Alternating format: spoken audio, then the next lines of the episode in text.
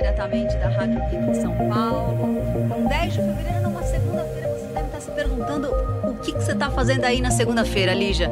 Na verdade, o programa oficialmente é, ganhou um novo horário na grade. Não vai ser mais às quintas às, por volta das quatro, mas às segundas por volta das quatro. Então é isso que nós estamos fazendo aqui, estreando o novo horário na nova grade, tá bom? Tecnomagia aqui, Voicers Rádio Geek, todas as segundas-feiras, agora por volta das quatro. Bom, essa é a 27 edição do Tecnomagia. A gente gosta muito de falar que combate o efeito Black Mirror. Dentro do Voicers, a gente tem sempre três grandes pilares, que é tecnologia, tendências e humanos para o século XXI.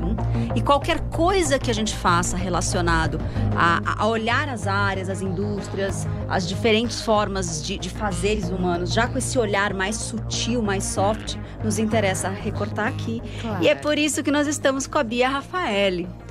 Seja muito bem-vinda, Bia. Obrigada, é um prazer estar aqui com você. Bom, Bia vai seguir na mesma linha. A gente teve um programa muito legal no último programa com, com a Gabi, falando de neuroarquitetura. E aí, é, aquelas coisas sincrônicas da vida te trouxe exatamente um programa depois, que acho que vai ser super complementar. É uma fala que o pessoal gostou muito. muito. E, e a, a Gabi também, oh, a Bia também é arquiteta como a Gabi, e ela vai falar de design biofílico, que tem tudo a ver com a conversa que a gente iniciou a semana passada. Exatamente. Bom, se alguém tiver pergunta, seja agora, uh, enfim, ou depois, ou qualquer momento, a gente tem aqui o, o WhatsApp da rádio, que é o 11 97313 6617. É só deixar seu nome completo, a sua pergunta, e a gente dá um jeito de, de ir falando ao longo dos programas, manda para você, enfim. Bom, Bia, acho que a gente pode conversar, começar você se apresentando, né? Para as pessoas claro. entenderem como é que uma arquiteta vira, vira a. chega a, a, a trabalhar com, com partes sutis como a que você trabalha, entendeu? O que é um design biofílico dentro da arquitetura? Claro. E aí começa, conta a sua história, o que você estudou, o que você se formou, até você chegar aí. Tá, então eu sou arquiteta urbanista de tá. formação. E depois de 10 anos de formada trabalhando no ramo corporativo, eu comecei a questionar o meu propósito profissional. Então, eu sempre fui uma pessoa que buscou saúde e bem-estar para minha vida. Tá. Então, eu praticava yoga, fazia meditação, trabalhava minha espiritualidade, gostava de praticar exercícios, de estar em contato com a natureza. E eu queria levar saúde e bem-estar de alguma forma, através do meu trabalho, para as pessoas. Tá. Então, nessa época, eu comecei, eu busquei diversos cursos na área. Fiz um curso de construções sustentáveis, que foi muito bom, mas falava muito de aproveitar os recursos naturais. Tá. E muitas vezes falava de aproveitar, de melhorar a eficiência energética de uma edificação, mas não necessariamente pensando na saúde e no bem-estar tá. dos usuários okay. daquele local. E nessa época eu comecei a trabalhar numa empresa de infraestrutura verde, de hum. telhados, paredes verdes tá. e tratamento das águas. E foi nessa empresa que pela primeira vez eu entrei em contato com o design biofílico. E foi mais ou menos que ano? 2015. 2016, isso. 2015 é, comecei datas, meus questionamentos. As datas se repetem, elas são ótimas. 2015 você começou os questionamentos. É, aconteceu alguma coisa em 2015 que aconteceu. a galera. É, teve a primeira onda uma de. É, na, na galera em 2000, de 2012 a 2015. A gente começou em 2012, a gente sentiu em 2015. Sim. Rolou esse sutilizar, né? Verdade. E aí, através de um artigo na internet, em inglês, tá. que eu entrei em contato a primeira vez com design biofílico. Eu lembro que quando eu li, eu hum. pensei, nossa, é tudo que eu sempre busquei na minha vida. Preciso saber mais. aí eu fui atrás de todas as referências e bibliografias da área.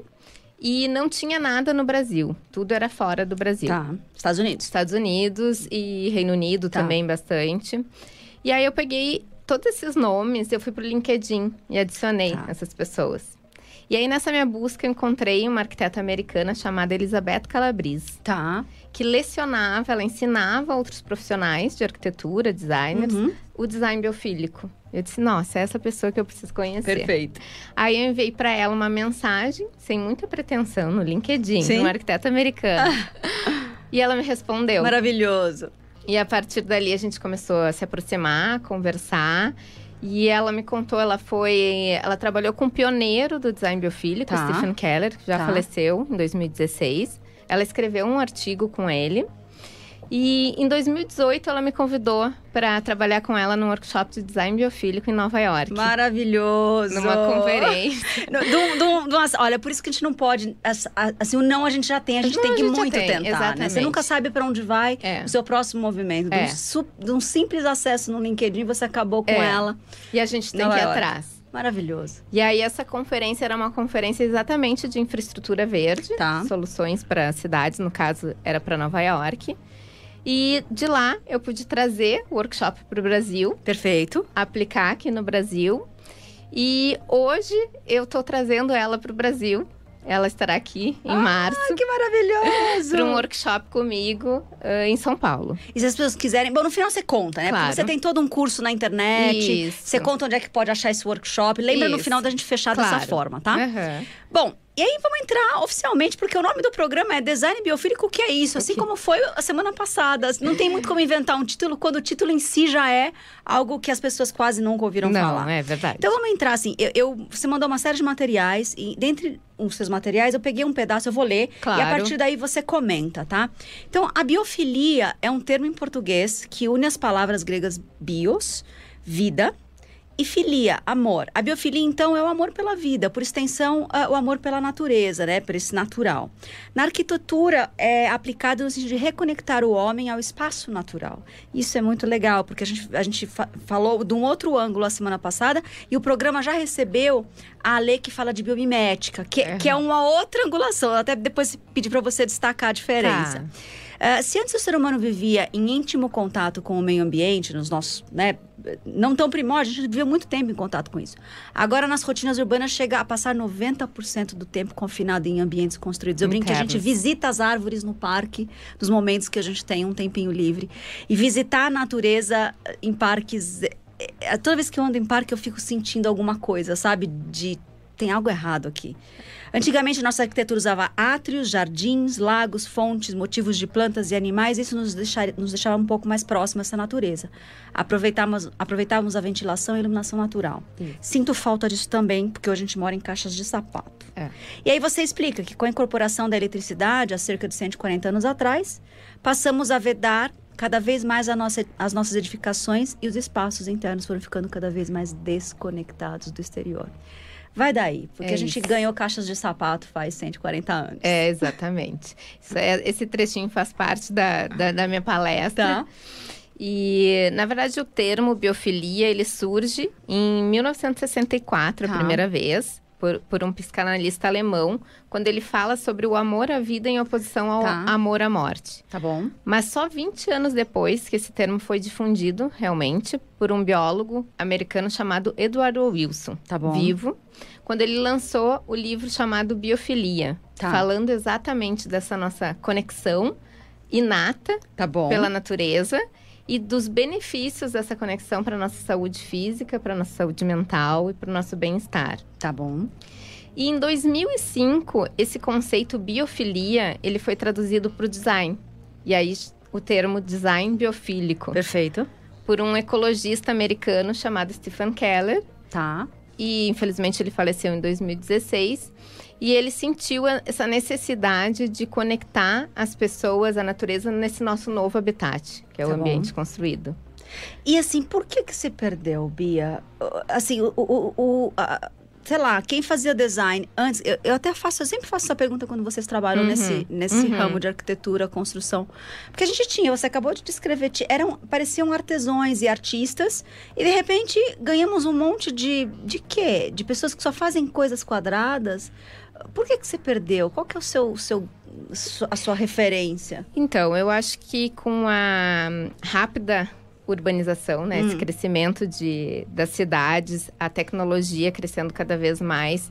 Eu acho que uh, ficou uma. A gente se afastou da natureza e as pessoas achavam que o progresso era oposto era isso mesmo, é. à natureza, tá. né? E, e se perdeu um pouco da nossa essência. Porque assim, eu sempre falo, por que trazer a natureza, né? É. E isso a gente, eu sempre falo, a gente tem que olhar para nossa evolução, para o nosso desenvolvimento.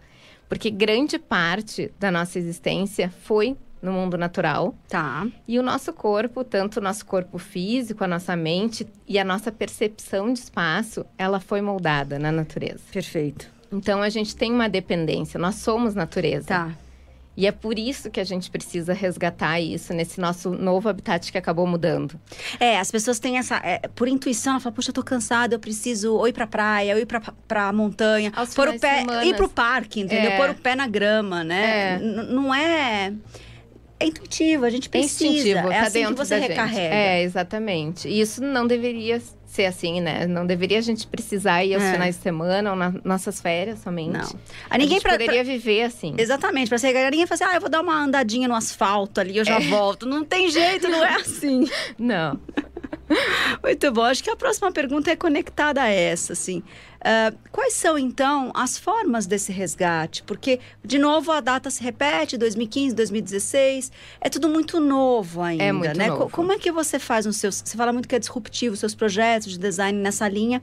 Como é que a gente consegue entender esse resgate? Porque a gente, a Tá. gente- na- quando eu falei na sua, no seu projeto, enfim, nas suas aulas, você falou muito disso, que a gente não tem que abandonar o progresso para voltar à vida... é. à Na vida floresta. Na floresta, não é isso. Não. Mas o, o que você faz, Eu então? não vejo dessa forma. Eu acho que a gente pode urbanizar Tá. e, ao mesmo tempo, salvar o planeta e as pessoas. Boa. Então, o que, que seria o design biofílico? Então, a gente teria que ter uma abordagem ecológica de projeto. O que, que é uma abordagem ecológica? É a gente pensar em como a gente pode aproveitar a água da chuva, Hum. em como a gente pode devolver a flora e a fauna local que a gente acaba matando ao construir, como a gente pode trazer essa biodiversidade de volta, Tá. como a gente pode trazer a permeabilidade do solo de volta, que a gente acaba tirando. É, a gente está hoje num dia muito trágico na cidade, né? É. Esse tipo de alagamento que aconteceu hoje aqui em São Paulo tem muito a ver com isso que você Muito, está falando, né? Muito. Uhum. É, é, chove pesado e a cidade não comporta. Inunda. Inunda. É, exatamente. E, além disso, existem alguns princípios do design biofílico. Tá. Eu citaria cinco princípios básicos, assim. Então, é a gente promover um contato contínuo com a natureza Tá nos ambientes construídos. Também promover estratégias de design que promovam saúde, tanto física, mental e bem-estar das Tá. pessoas. Promover uma ligação ao local. Então, a gente não deve ter uma abordagem global para edificação, Tá né? Sem ser cópias. Promover uma ligação através da cultura, da ecologia. Tá bom. Promover interações positivas. E interações positivas sempre assim, entre as pessoas e a natureza daquele local, mas também entre as pessoas. Tá bom. Estimulando o senso de nós, né? Tá. De união. Isso é importante. E promover soluções, como eu falei, de design ecológicas conectadas. E aí, dentro desses princípios, existem estratégias de projeto. São projetos pode- mais caros? Não, não necessariamente. É. Porque quando a gente aproveita, por exemplo, eu sempre falo, iluminação natural, a, Ah. melhor ventilação, a gente acaba economizando em tecnologias, né? E no longo prazo do, do- longo do prazo. espaço. Exatamente. Perfeito. Porque as pessoas têm muito ainda. A gente está rompendo, eu acho que esse, esse pré-conceito de que contratar um arquiteto, co- contratar um projeto. E aí a gente tem uma sociedade da classe média brasileira dos puxadinhos, né? É. Eu chamo o mestre de obras, um pedreiro que eu confio, tenho uma ideia, falo para ele e ele, sobe a parede, é. sobe o teto, entendeu? A gente está começando a entender, enquanto classe média mesmo, que, que tem um valor muito grande fazer um projeto e trabalhar nesse lugar. Exatamente. É, só que ainda tem, acho que, muito que trabalhar. O quão caro é isso, o quão mais difícil é isso, né? É, eu acho que aproveitar os recursos naturais nunca vai ser mais caro. Né? A Perfeito. gente sempre vai ter um ganho, além de ter um ganho de saúde, a gente vai ter um ganho na, na nossa edificação, né? De ter um ar puro, de ter Perfeito. uma iluminação natural. Perfeito. Então eu, eu acredito que não é mais caro, não. E Bia, se a gente tivesse que. É porque hoje você tem que resgatar espaços que estão eh, urbanizados dessa forma que a gente falou nos últimos 140 anos Uhum. atrás, que você acabou de descrever. Mas se você tivesse que começar num lugar onde a natureza ainda está lá, e se a gente tivesse que entrar nessa natureza, como é que nós entraríamos de verdade, sem destruí-la? Né? Como é que seria um, um design biofílico ao contrário, né? Eu entrando no que já está lá. No que já está. Bom, eu, eu cito sempre Ken Young, que é um arquiteto da Malásia, ele é um arquiteto ecologista. E ele sempre fala que quando a gente vai construir uma edificação, projetar em um local, a gente tem que avaliar a flora e a fauna local. Tá. E aí a gente, a gente vai acabar desmatando, é inevitável. E aí a gente trazer isso para dentro da edificação, estratificar hum. através dentro da edificação. Então a gente avalia qual a fauna que a gente quer trazer e tá. aí a gente avalia a flora que vai resgatar. E a gente pode trazer por níveis. Então a gente pode introduzir paredes verdes, a gente pode tá. introduzir telhados verdes, e isso vai trazer a biodiversidade.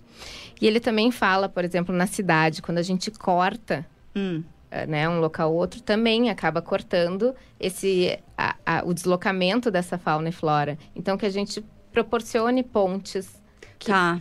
para essa fauna e flora ter esse deslocamento, não, não haver uma ruptura. A, a tradução é: eu me preocupo para onde vai, de repente, as raízes de uma árvore e os animais que viviam ali, como é que. É, é, parece os desenhos que a gente assiste, tipo, sem florestas, mas como é que ele vai atravessar a rua que agora tem uma rodovia, é isso, né? É isso. É, é ter toda essa é. preocupação de como fazer aquilo acontecer. É.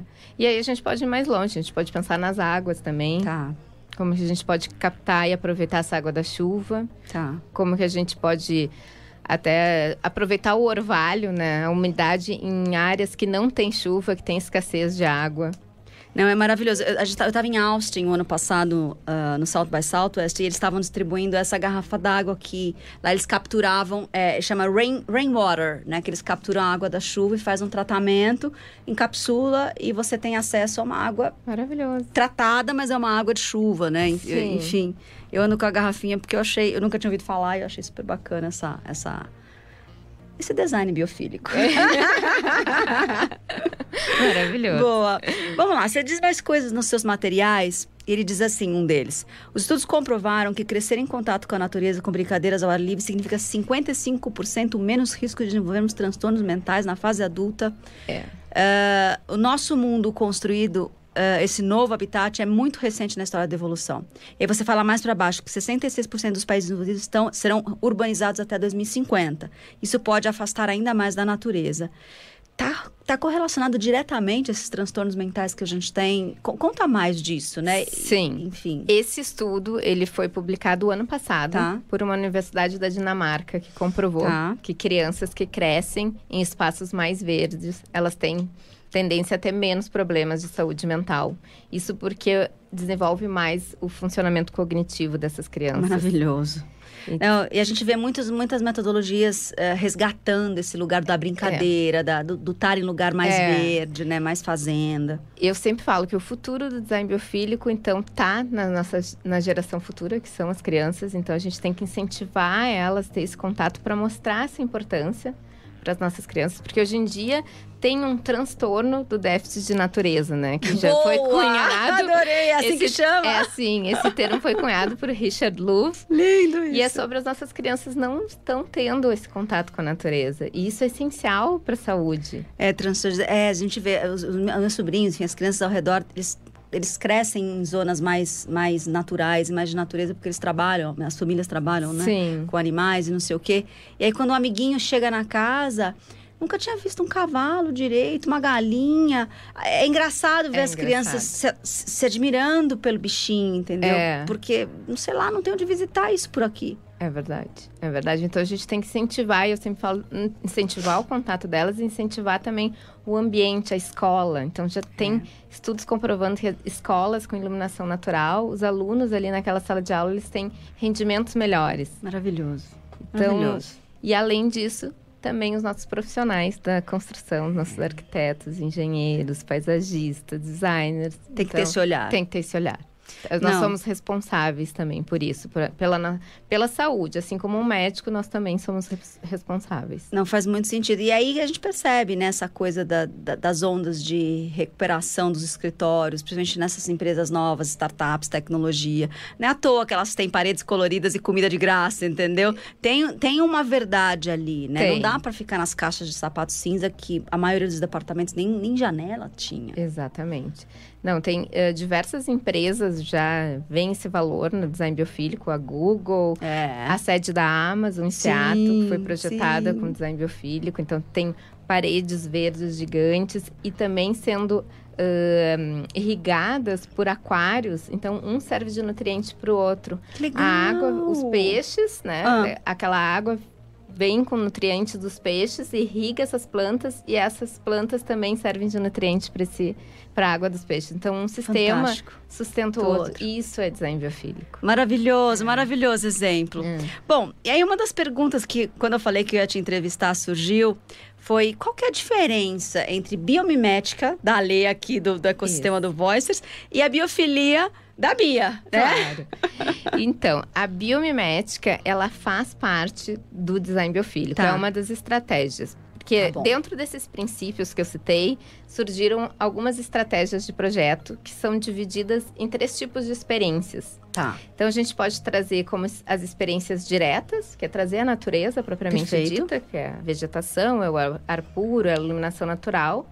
As experiências indiretas, que são as imagens da natureza, cor natural e a biomimética faz parte. Perfeito. Que é olhar para a natureza e trazer essas soluções, essas estratégias para o ambiente construído através da tecnologia, através da inovação. E olhar a natureza como uma fonte tecnológica, né? É, a gente escuta muito da lei, sei lá. Você sabe que de repente você olha uma determinada planta, uma determinada árvore, tem muita tecnologia tem. ali, né? Como é que a, a, abelha sabe exatamente, acorda todo dia de manhã vê uma agenda, vê o trânsito da onde ela tem que tirar o pólen? Não, amigos.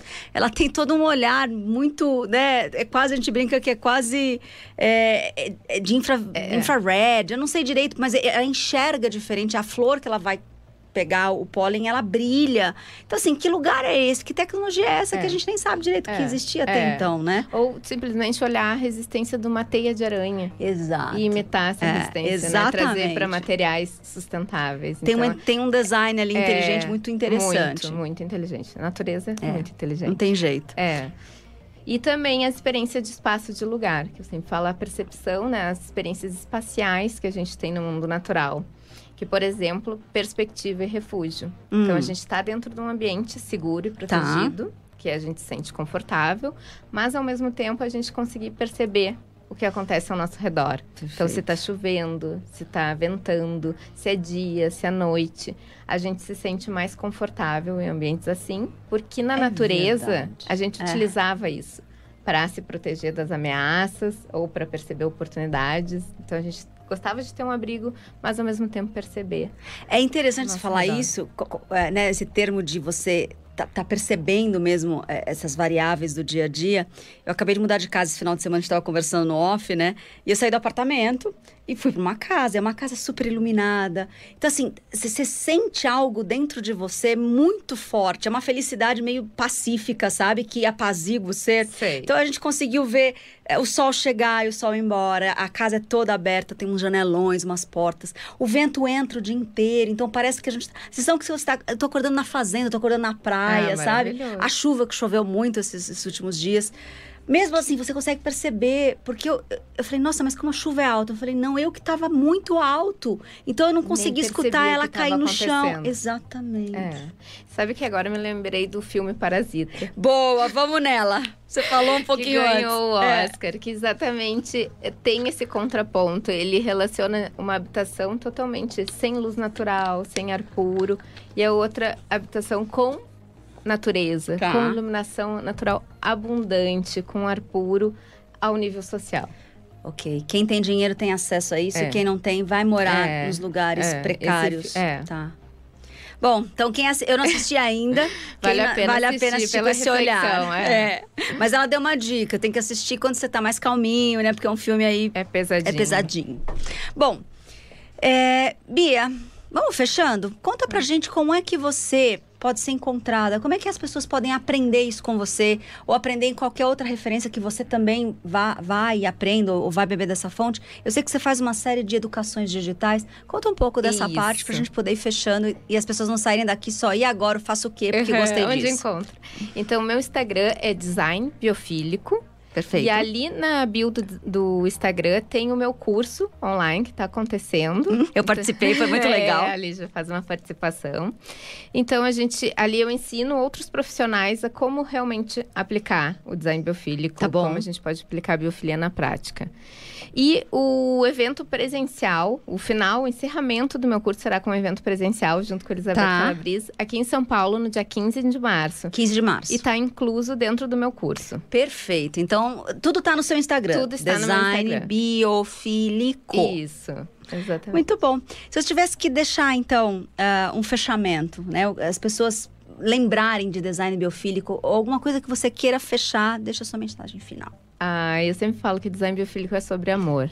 Ah. É sobre amor à vida, amor ao próximo e amor a nós mesmos. Maravilhoso, Bia. Sabe o que mais me chama a atenção? Eu falo com muita gente, né? O meu trabalho tem a ver com capturar as pessoas que estão fazendo essa, essa história diferente nas suas áreas, deixando as coisas mais sutis. Uhum. E, e é cada vez mais notório que o movimento. Tem uma dança, né? O ambiente faz a gente, a gente faz o ambiente. Então é uma dança constante. Mas é muito comum. A sua primeira fala foi: é, eu estava num processo de autoconhecimento, de autoexpansão. E aí tem a ver, cada um tem as suas ferramentas. A sua foi yoga, foi ir para a natureza, enfim. E aí a, a, gente faz essa expansão e nada fica igual ao nosso redor. É. Né? Você expande internamente, você traz essa sutilidade.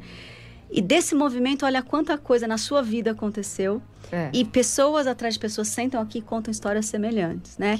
Eu, eu era esse profissional, eu tive uma expansão humana, e aí a minha profissão ganhou toda essa sutilização, essa forma mais, mais humana de, de ser aplicada uhum. por conta do meu movimento pessoal. É. E aí a gente vai encontrando outras pessoas que estão é nesse verdade. mesmo processo. Eu, eu, faço essa reflexão dentro do meu curso, porque a biofilia tem diversas escalas, né? Começa pela gente, Sim. pelo indivíduo. Sim. E até ir para a cidade, para o planeta precisa começar dentro da precisa, gente. Precisa, porque você não consegue construir um ambiente não. baseado eh, em amor não. se ele não habita em você. Não. A gente não consegue dar aquilo que a gente não, tem. Não tem essa consciência, é. né? A gente precisa ter consciência antes da gente. É. Né?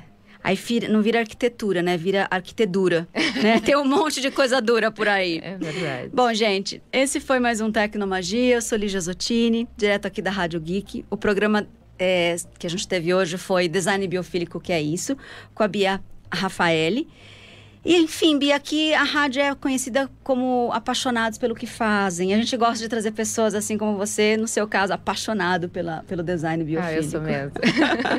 então, gente, a gente se encontra a partir de agora, toda segunda-feira. E esse foi mais um Tecnomagia. Eu vejo vocês a semana que vem. Tomem cuidado com esse dia chuvoso. Continuem aí na proteção se vocês estiverem a oportunidade de não ter saído de casa. E quem saiu de casa, tomem cuidado. Continua olhando aí os noticiários, tá bom? É isso aí. Muito obrigada.